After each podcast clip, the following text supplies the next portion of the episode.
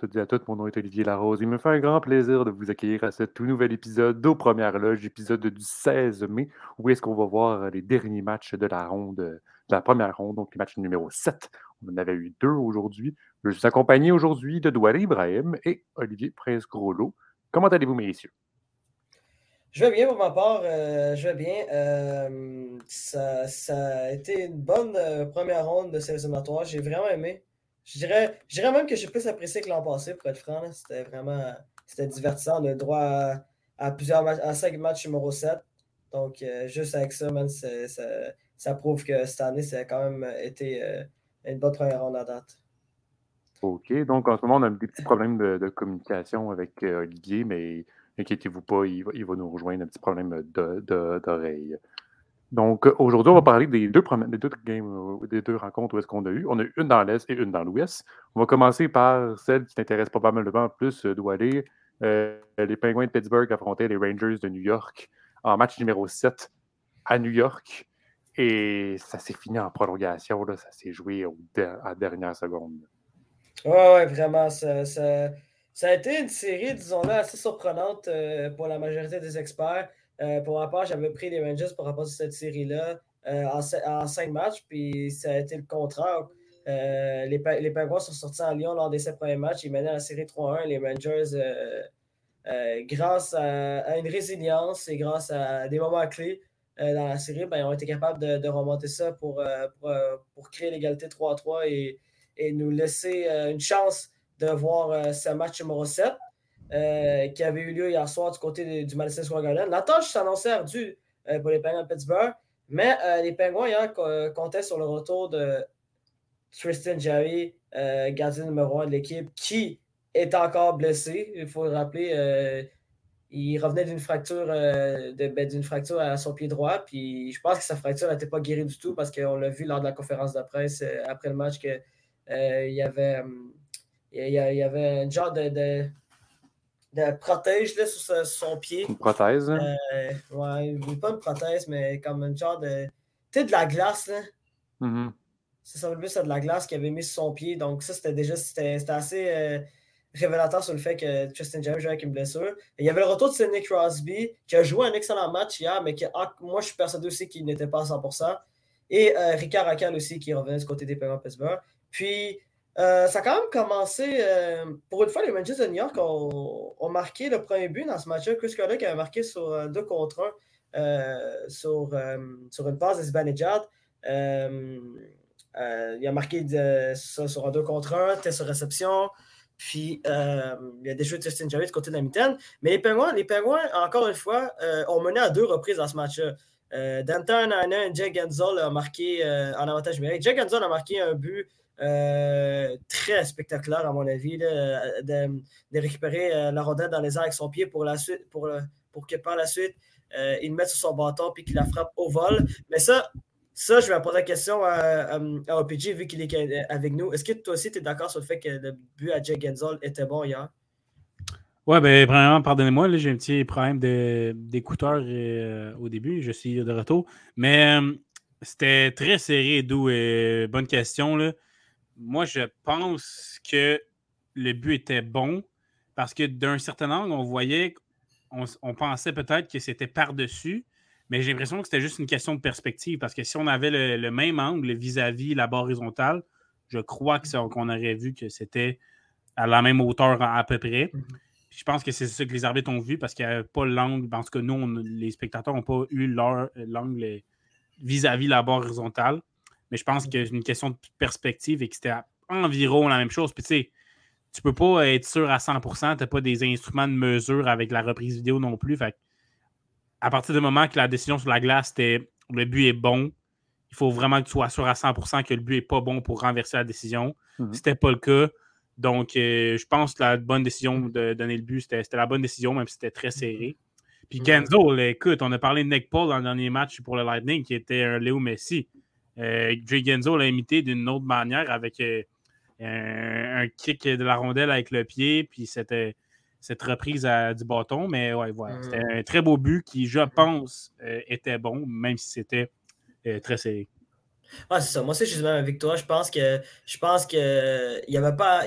on n'avait pas euh, une preuve assez flagrante ou assez importante euh, pour renverser la décision. Il faut savoir que la décision euh, initiale était que le but était bon.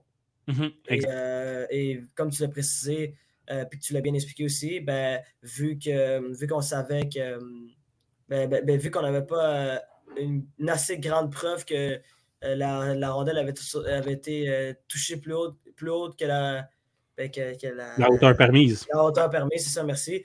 Euh, ben, on ne pouvait pas renverser la décision et donner, ben, refuser ce bloc exemple, puis donner une chance aux Rangers de revenir dans le match.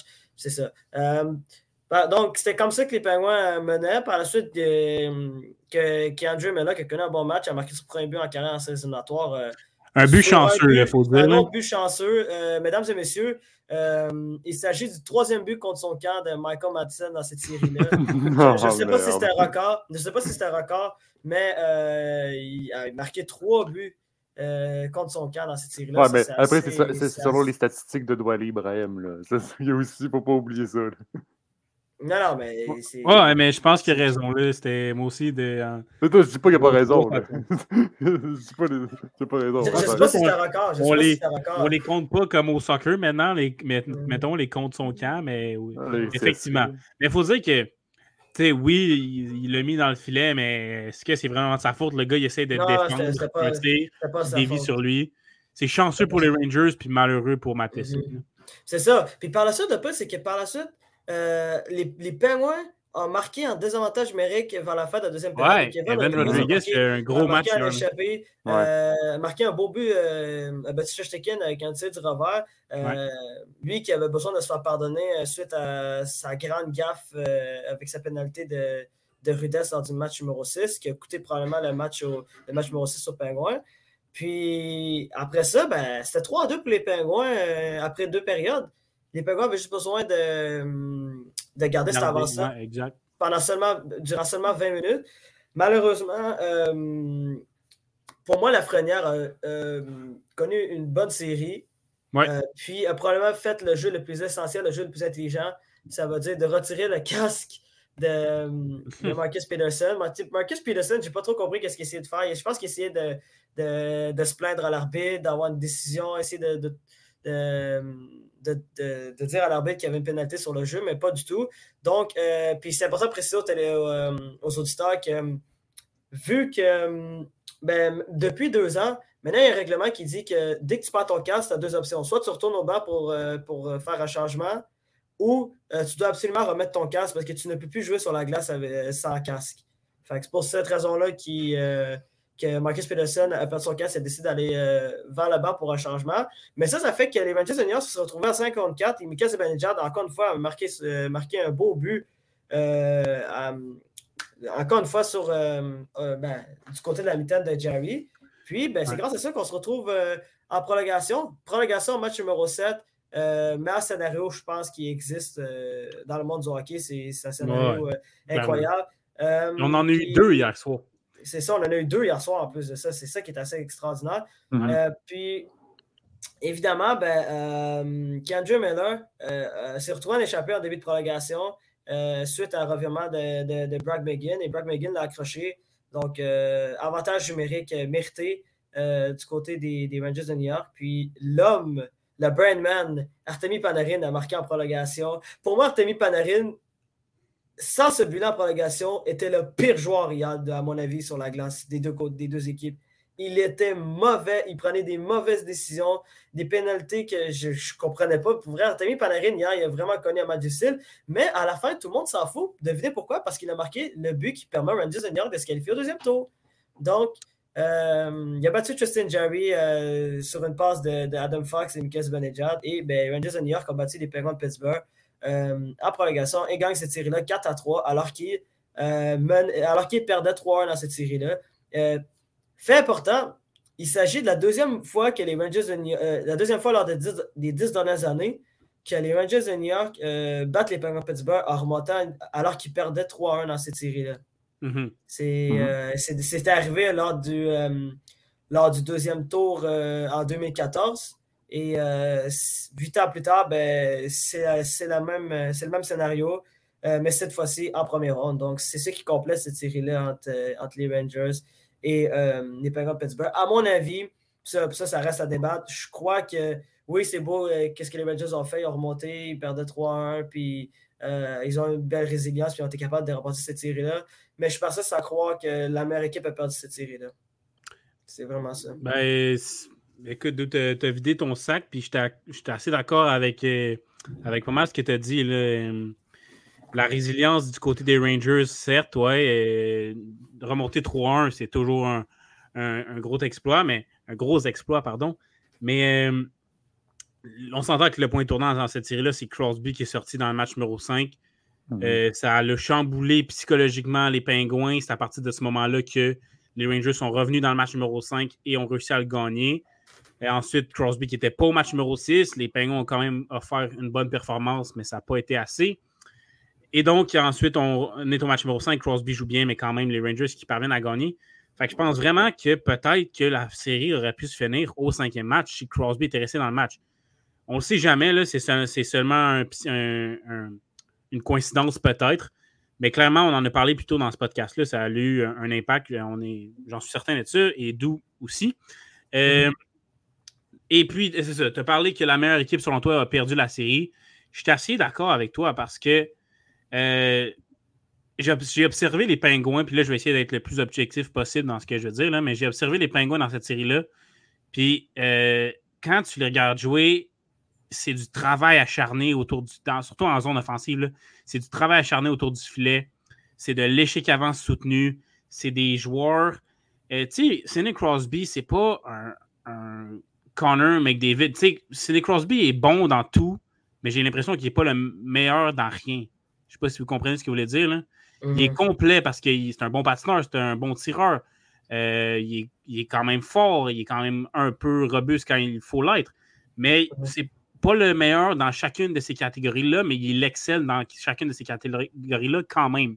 Puis j'ai un peu l'impression que c'est ça l'ADN des pingouins, c'est qu'on met euh, des, nos œufs dans plein de paniers différents, puis ça fonctionne. Ça fait que c'est un, système de jeu qui est basé sur le travail, sur une éthique de travail constante. Puis je pense que c'est pour ça qu'ils ont autant de, de, succès dans les séries depuis tellement d'années, c'est que non seulement ils ont des gros joueurs talentueux, il faut le dire, le Crosby, Malkin et tout. Je ne veux pas dire qu'ils ne sont pas talentueux, mais ils sont extrêmement travaillants. Puis j'ai trouvé qu'ils ont plus travaillé et mieux que travaillé que les Rangers dans cette série-là. C'est des petites erreurs qui leur ont coûté euh, la défaite. Je pense à, Brock McGinn qui malheureusement qui a, dû euh, faire une, subir une pénalité sur. Euh, je me rappelle plus le joueur qui s'est. Qui Andrew Miller en prolongation. Euh, je pense à Rodriguez qui a pris une mauvaise pénalité dans le match numéro 5 également. Euh, Marino hier sur le but de égalisateur de, de Zibanejad, Marino qui a envoyé la rondelle un peu pêle-mêle partout. En prolongation, Christopher Le Temps qui s'est mis un peu trop devant Jory, qui cachait, je pense, la vie de Jory sur le tir de Panarin. Bref, c'est des erreurs qui auraient pu être évitées en, défense pour les Pingouins. Mais comme Dou a dit, bravo pour les Rangers d'avoir euh, eu cette résilience-là, d'être revenu dans la série, de ne jamais avoir abandonné, d'avoir toujours talonné les pingouins. Mais je pense que l'équipe qui méritait le plus la série a perdu. Je suis quand même d'accord avec Doualé. Ça a été intéressant de voir euh, Rangers Hurricanes euh, dans la prochaine série. Si les Rangers n'élèvent pas leur jeu d'un cran, je pense que cette série-là va aller du côté des Hurricanes pour ma part. Et on n'a pas parlé de Chesterkin aussi, qui, dans ce match numéro 7, a été excellent en volley Crosby à plusieurs reprises. A fait de gros arrêts, 39 arrêts sur 42 tirs. C'est une très bonne performance quand même pour Chesterkin. Un de ses meilleurs matchs de la série, sans aucun doute. Puis la grosse question aussi, là, je vais laisser Dou en parler et Oli aussi si tu veux, là, mais euh, Malkin, Crosby, Le Temps, ce trio euh, historique, légendaire, cette ère 16 saisons de suite euh, ensemble, 16 saisons où ils ont quasiment toujours fait les séries. Est-ce que c'est la fin? On sait que le temps et Malkin arrivent à. Leur contrat arrive à échéance. Comment ils vont demander? Je pense que c'est ça la question. Là, et, le, à combien d'années également. Mais même si juste un des deux part, ça a été une énorme pièce euh, qui va partir pour euh, les Pingouins à la fin du Nord. Donc voilà. Mhm. Ben écoute, euh, moi je pense que ça va plus être les décisions euh, des pingouins euh, durant l'été qui vont être intéressantes parce que il y a beaucoup, beaucoup de joueurs qui vont devenir joueurs ben, qui, vont devenir soit des joueurs autonomes sans compensation ou avec compensation. évidemment, tu l'as mentionné, il y a Evgeny Manka que ça fait le temps, mais il y a aussi Brian Ross, il y a Rico Raquel, il y a Kasperi Kapanen, il y a Danton Heinen, il y a Evan Rodriguez. Bref, il y a, il y a, il y a beaucoup de contrats. Il va, il va avoir de l'argent à. Il, faut il va avoir des choix à faire. Il y aura des choix à faire, forcément. Moi, euh, ben, je ne vais pas donner mon avis tout de suite par rapport à ça, mais euh, moi, je pense qu'Evgeny Malkin va rester. Je pense que je pense qu'il va réduire son, euh, il, va réduire son salaire. C'est sûr qu'il va falloir avoir des diminutions de salaire. Mais, à mon avis, puis, puis on, on, l'avait dit nous autres à, sa réception, là, euh, moi j'ai vraiment l'impression que le temps va partir de, de Pittsburgh, puis je ne serais pas surpris qu'il vienne à Montréal.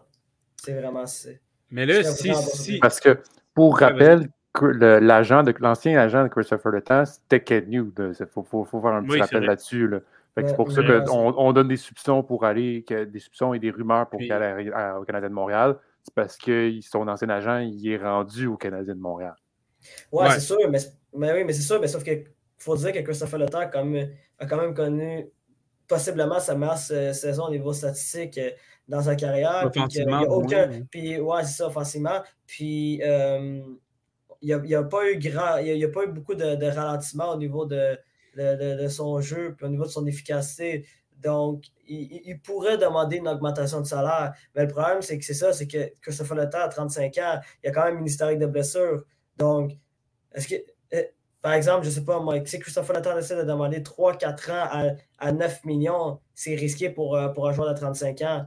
Tu, tu, peux avoir tout le talent du monde, mais des fois, il y a, quelque chose qui s'appelle l'âge qui finit par te rattraper. Mais non, 3-4 ans, 9 millions, oublie ça. C'est ça serait, un, très mauvais deal pour n'importe qui, qui, signerait ça, à mon avis. J'adore le temps, puis à Montréal, je ne sais pas si ça serait une si bonne mm. idée parce que, mm. bon, je l'adore, je ne dirais pas non, là, mais mm. le Montréal, on s'entend qu'on ne fera pas les séries. Le, le plan, en fait, c'est pas de faire les séries l'an prochain.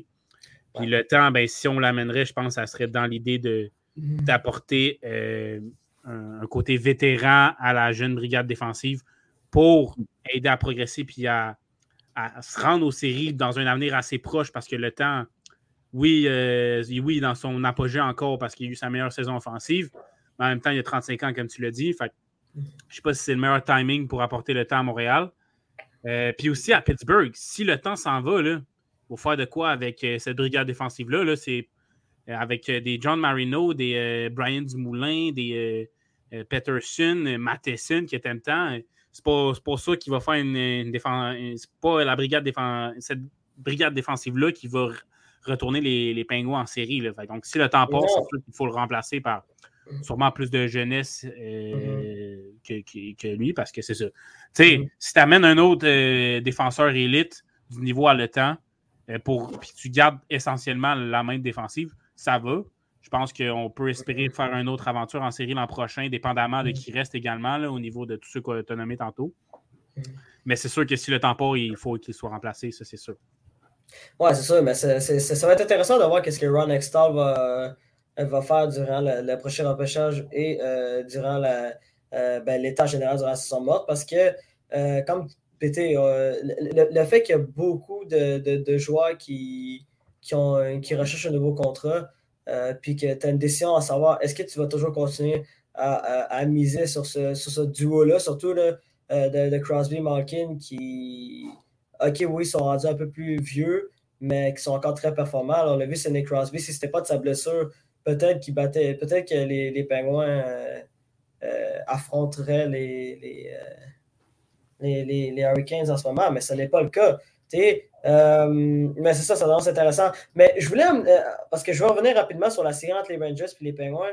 Moi, euh, on, parlait de, l'absence de Crosby. Moi, je pense que du côté des Rangers de New York, le retour de Ryan Lindgren a vraiment fait du bien aussi, Vrai. Parce que c'est important de préciser.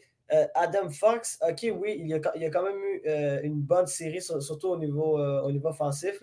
Il y a eu quand même eu 10 points à cette game, mais quand Ryan Lindgren s'est blessé au match numéro 1 puis qu'il a raté le match numéro 2, 3 et 4, au play que c'était difficile dans, pour, pour, euh, raison là-dessus. Fox. Puis c'était difficile pour la, pour la défense euh, des, des Rangers de New York en général. Ils, ont- ils font beaucoup confiance en Justin Brown, ils font beaucoup confiance en le, le jeune euh, Brandon Schneider et, et Patrick Nemeth, que je- moi je pense qu'on le on le Ben, juste- Nemeth, il n'a pas joué Nemeth, dans on le dernier match. Là. On a, ça, on Il a n'est pas, vu Justin il- Brown. il est pas- pas revenu depuis. Ouais, c'est ça, puis puis Honnêtement, euh, Justin Brown a, a mieux joué que Nemeth. Je pense qu'on s'entend Ouais, là-dessus. non, non, ça, là-dessus.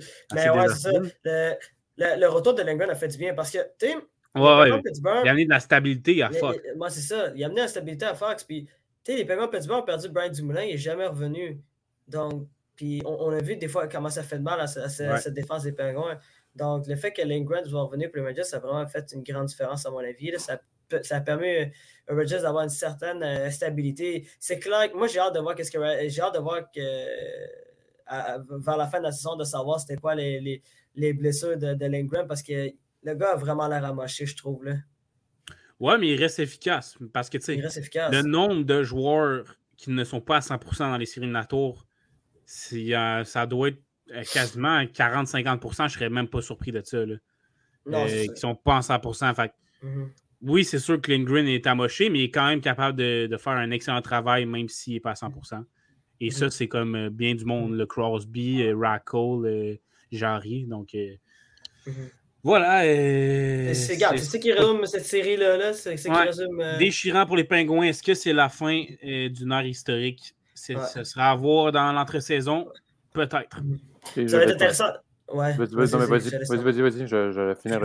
J'allais dire, j'a- j'allais dire, j'ai vraiment hâte de voir euh, ce que les Rangers de New York vont faire euh, le- pour, euh, pour, euh, comme préparation en vue d'affronter la Caroline. Parce que si, je vous dis, si les Rangers de New York jouent de la même façon qu'ils ont joué contre les Penguins de Pittsburgh, C'est fini. C'est la Caroline qui gagne cette je- série-là. je suis quasiment prêt à prendre la Caroline en quatre matchs. À quel, à quel point ça va être en sens unique? Je suis pas allé jusque-là Quel dans une ça- mais ouais. À- doit aller, là?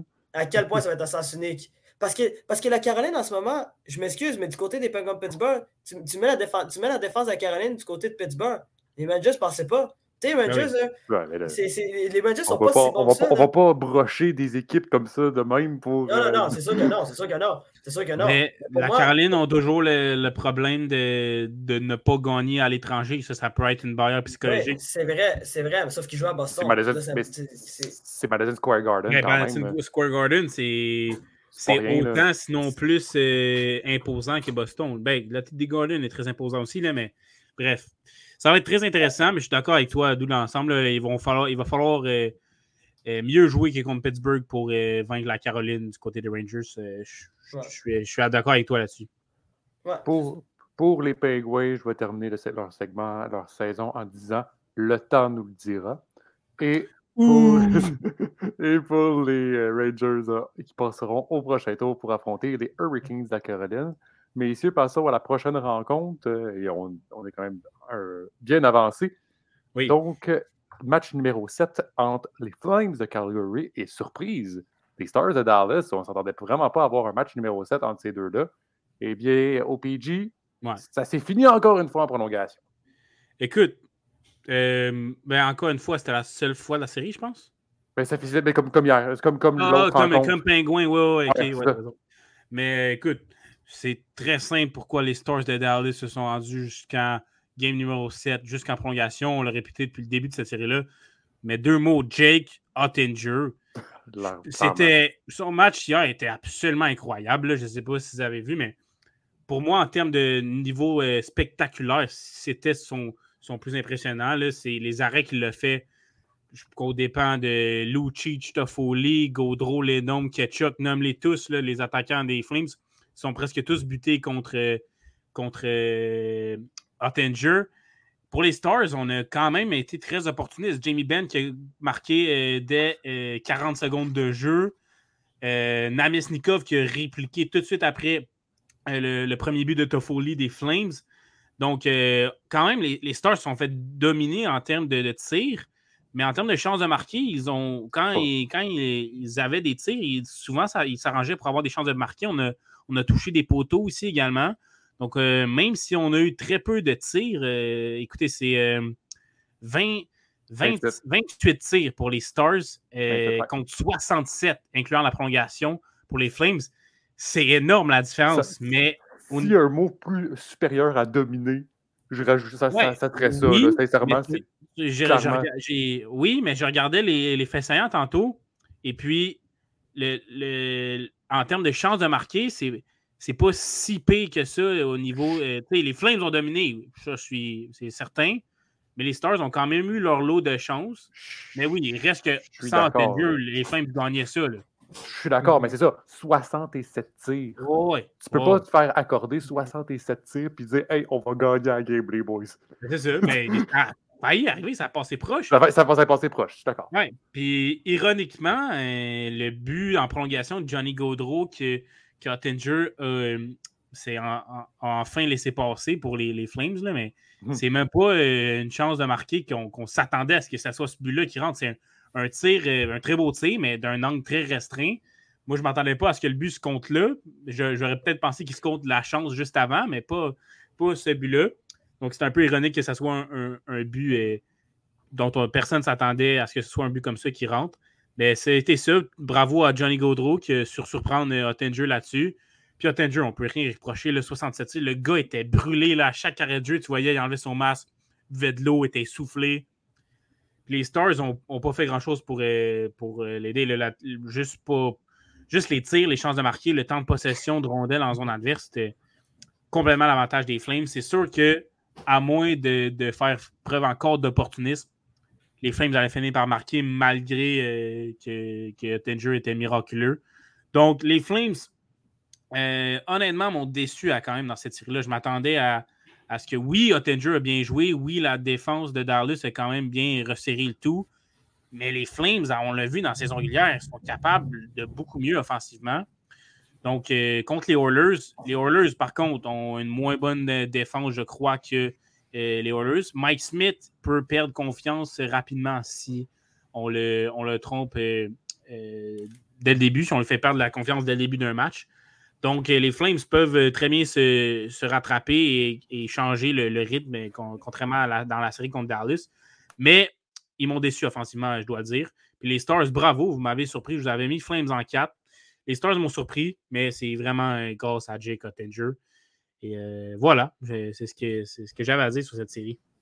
Qu'est-ce que tu as pensé, toi, des Flames euh, euh, moi, je trouve que les Flames, en général, ont, bien joué, mais j'ai l'impression que c'est vrai que c'est un peu décevant. Euh, mais c'est surtout au fait qu'on s'attendait à une plus grande explosion, euh, explosion offensive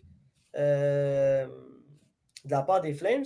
Puis c'est pas ça qui est arrivé parce que Jake Cottinger a connu une série absolument exceptionnelle. Juste hier, c'était c'est quoi? C'est 64, 64 arrêts, 67 tirs. Juste ça, c'est juste entendre ça, c'est tu dis waouh, c'est assez extraordinaire. C'est pas trois périodes de prolongation, euh, c'est une moitié d'une. Ben, même, si ça avait été, même si ça avait été trois périodes de prolongation, 67-28, tu t'es fait quasiment tripler euh, en train de Chesterkin, on s'était rendu à trois périodes de prolongation dans le match numéro 1 contre Pittsburgh. C'était 79 arrêts. Là, on est à 13 arrêts. Puis il y a deux périodes de différence. Il y a quelque chose qui est d'incroyable là-dedans. C'est ça, puis tu dis que son un pourcentage d'arrêt de 956, puis moyenne d'alloué de, de 1,67. C'est des, des, chiffres hallucinants. C'est vraiment. Jake Attinger a vraiment été impressionnant euh, dans cette série-là. Puis pour vrai, je suis quasiment soulagé que que, que Johnny Goodrow a marqué hier pour le garçon. Puis je me suis dit, ben, donc, si, les Stars de Dallas réussissent à battre les Flames de cette façon-là, oh, là, genre, oui, c'est oui, oui, c'est oui, quand même une victoire, mais c'est pas l'équipe la plus excitante à avoir joué, là, loin de là. C'est vraiment pas. Moi, je trouve que. il y, a des lacunes du côté des Stars de Dallas, mais chapeau aux Flames. Mathieu Kachuk a marqué hier, le big égalisateur. Je disais que Mathieu. Moi, je l'avais dit, je te l'avais dit euh, euh, au PG hier que pour moi, euh, Mathieu Ketchuk, euh, ça devait d'avoir un, bon match 7, puis ça a été le cas. Il y en a eu un bon. Puis, Ketchuk, puis tu Toffoli qui a fait marquer. Toffoli qui a fait marquer. En général, OK, oui, ils ont juste marqué trois buts, mais ils étaient partout. Moi, j'ai l'impression que si, si les Flames sont capables de, jouer de cette façon-là contre les Oilers, ben, je crois qu'ils vont sortir gagnants de cette série-là. Je n'ai pas de prédiction tout de suite, mais. Euh, c'est vrai qu'hier, ils ont très bien joué. C'est le début de la série qui m'a plus. Euh, c'est le début de la série, qui était plus difficile, mais hier, ils ont vraiment joué un bon match en général. Puis je trouve que, je trouve, je trouve que c'est rassurant. Moi, par contre, ce qui m'a vraiment fait rire hier, c'est que. Moi, c'est la réaction de, de, Daryl Sutter quand ils, ont, quand ils ont gagné le match. J'ai jamais vu un gars autant tranquille d'avoir de, apporté un, match numéro 7 à prolongation à domicile. Ah, j'ai pas tout vu, le stade, Tout le stade. Ça m'étonne pas de Daryl.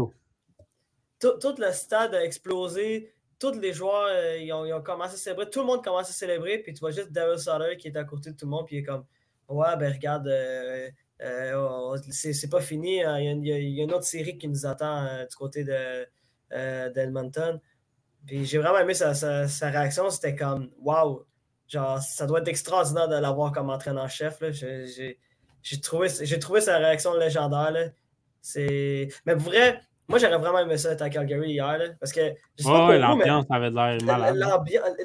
L'ambiance, en général, du côté de Calgary, genre, quand, quand Goodrow a marqué, mettons, si tu compares les deux matchs numéro 7 d'hier soir, puis tu regardes la réaction des, des gens quand Panarin a marqué avec la réaction des, des gens de Calgary quand, euh, quand Johnny Goudreau a marqué, on dirait que c'est deux réactions différentes. Genre, tout le monde est heureux, mais on dirait que genre du côté de, de, de, de, Calgary, il y avait genre un soulagement ou comme.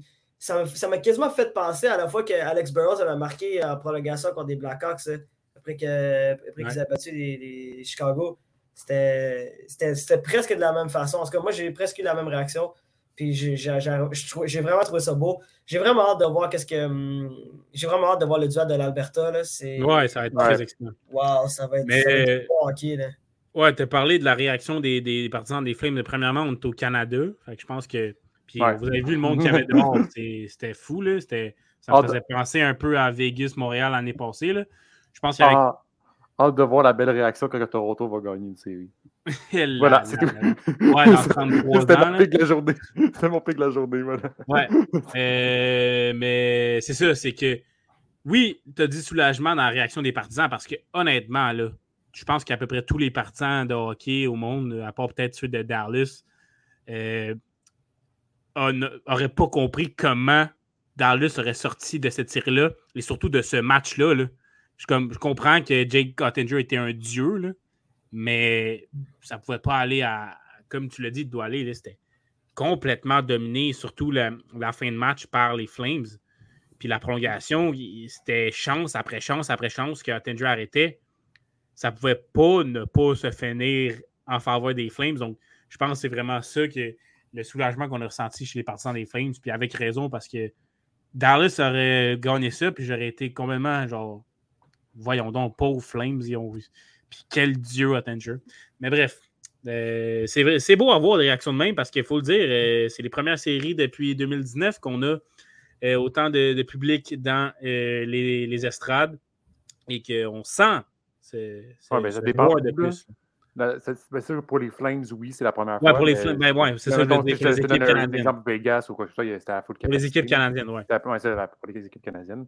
Et euh, ce que je viens de vérifier aussi, c'est que Jake Ottinger est, vient de finir son contrat cette année.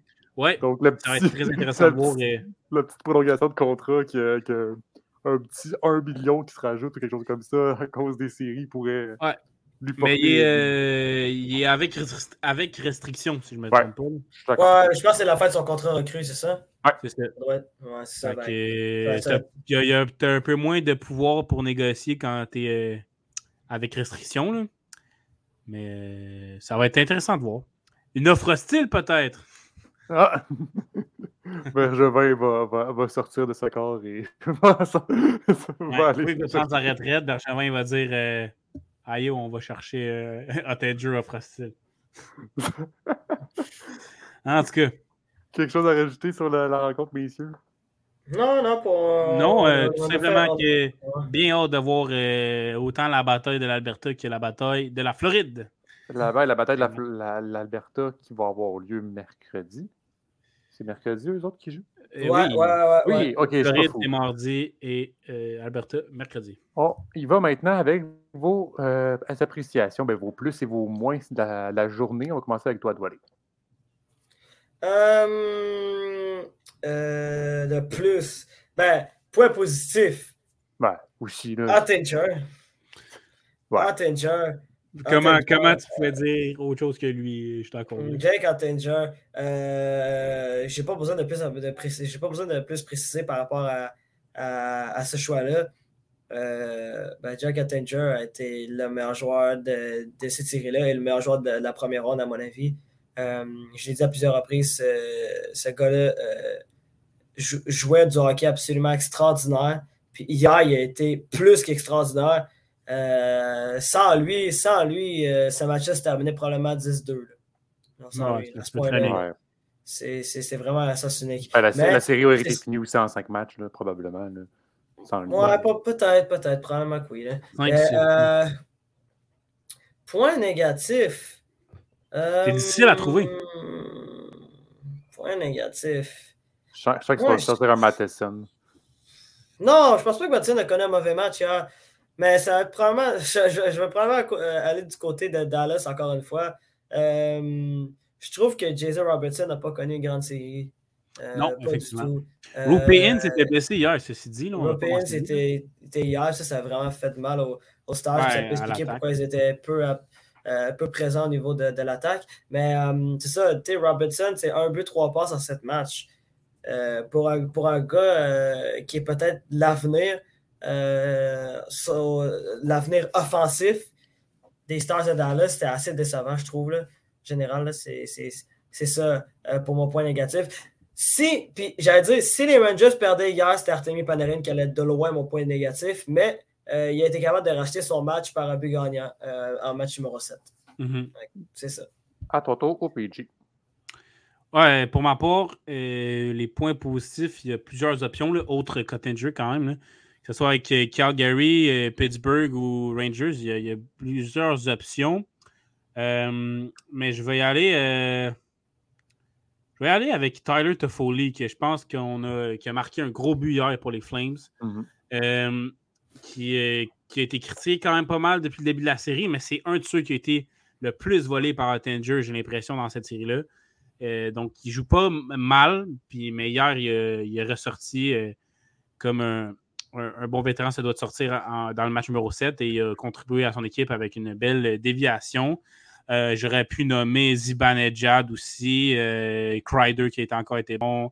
J'aurais pu nommer Crosby qui a sorti un gros match. J'aurais pu nommer Rodriguez qui été bon. Il y avait plusieurs options. Mm-hmm. Pour mon point négatif, d'où le dit, euh, c'était c'est difficile d'en nommer un. Je vais être un peu sévère, mais je vais y aller avec Jacob Markstrom pour les Flames. parce que il a seulement accordé deux buts, oui. Mais le premier but de Jamie Benn, pour moi, ça devait être un arrêt, ce but-là.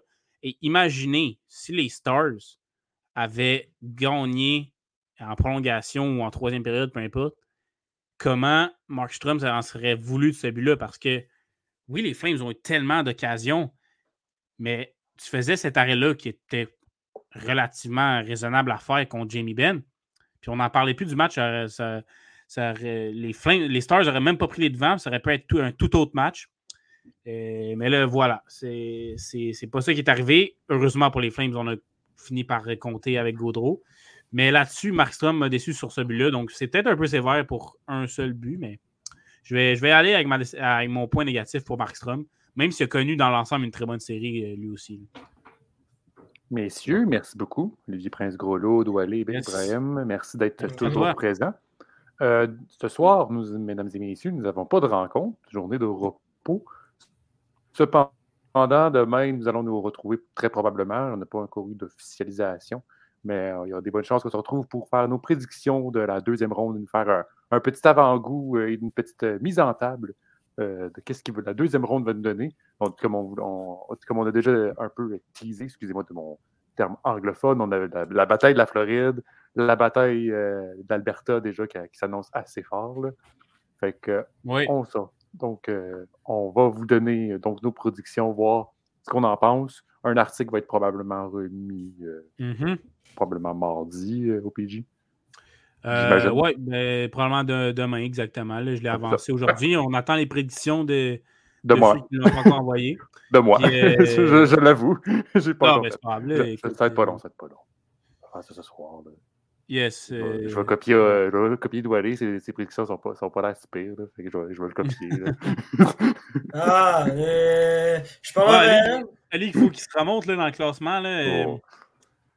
Ah, non, mais sincèrement, j'étais proche des Blues euh, en 7. Puis personne ne me trouvait impressionnant comme mec, voyons donc. Je suis comme, ça se peut. T'étais proche, t'étais proche, effectivement. T'étais proche, t'étais proche. Je suis triste parce que ça, ça m'aurait, ça, j'aurais dé- démoli tout le monde grâce à ça. Mais- Ben non, t'aurais toujours été en arrière de moi. J'ai Enfin, j'ai ben. un score parfait. Ah, t'étais à... D'où il était à 20 points. Ah. Comment Carry là. game.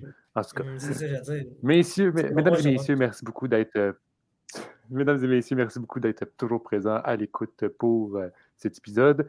Euh, ben, pour le podcast même au complet. On se retrouve demain pour faire nos prédictions de la deuxième ronde. On est toujours là, toujours présent. On est passé de 16 équipes, on y sommes rendus à 8. Et bien évidemment, une seule peut gagner la Coupe Stanley. Au nom de toute l'équipe, mon nom est Olivier Larose et je vous salue. Allez, ciao!